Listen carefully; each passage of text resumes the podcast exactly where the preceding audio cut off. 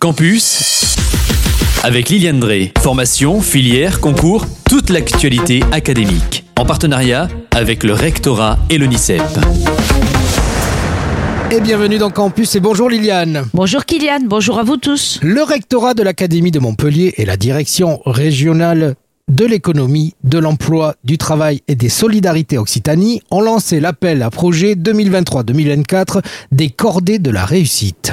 Alors tout d'abord, si tu veux bien Kylian, on va savoir ce que l'on appelle cordée de la réussite. Je veux bien. C'est un dispositif au service de l'ambition des élèves et de l'égalité des chances. Un programme d'accompagnement des élèves depuis la quatrième jusqu'à la terminale, qui vise à renforcer l'ambition scolaire en faisant mieux connaître les perspectives d'orientation dans l'enseignement secondaire et supérieur. Alors Liliane, quels sont les objectifs de ce programme des cordées de la réussite et quel est le public visé? Alors les premiers objectifs, c'est bien sûr lutter contre l'autocensure des élèves et susciter leur ambition scolaire.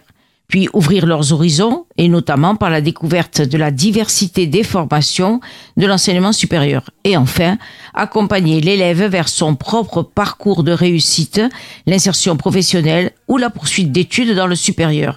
Alors, tu as parlé d'un public visé. Alors certes, les cordées de la réussite sont destinées en priorité aux élèves scolarisés en éducation prioritaire ou résidant dans un quartier prioritaire de la politique de la ville, aux, collégiens et lycéens qui sont scolarisés en zone rurale et isolée, ou alors encore aux lycéens professionnels et technologiques. Mais les cordées s'adressent aussi à tout élève volontaire qui souhaite bénéficier du dispositif. Alors voyons maintenant, si tu le veux bien, comment se déclinent les modalités d'accompagnement.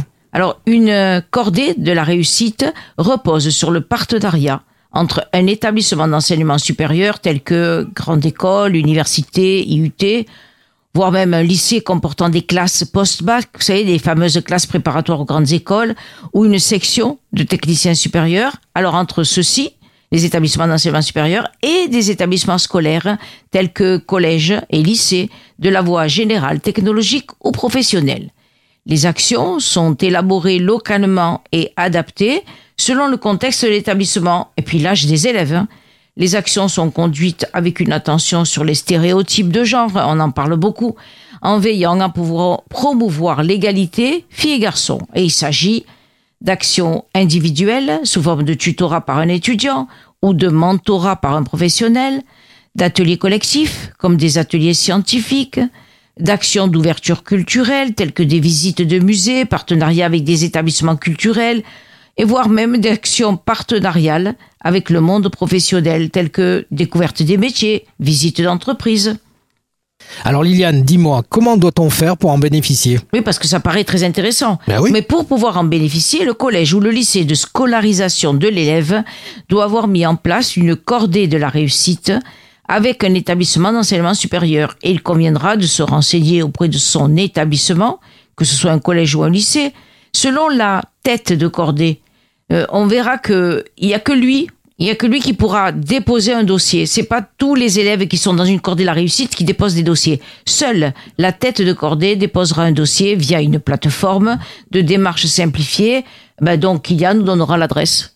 Alors toutes les informations liées au dispositif cordé de la réussite telles que la charte du dispositif, les modèles de convention, la lettre de mission du référent, public, cible, type d'action sont à retrouver sur le site www.enseignement-sup-recherche.gouv.fr.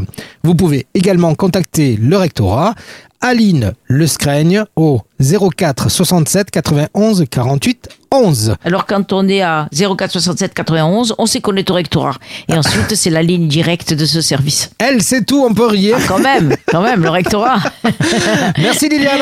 À très bientôt, Kylian. C'était Campus, toute l'actualité académique en partenariat avec le rectorat et l'ONICEP.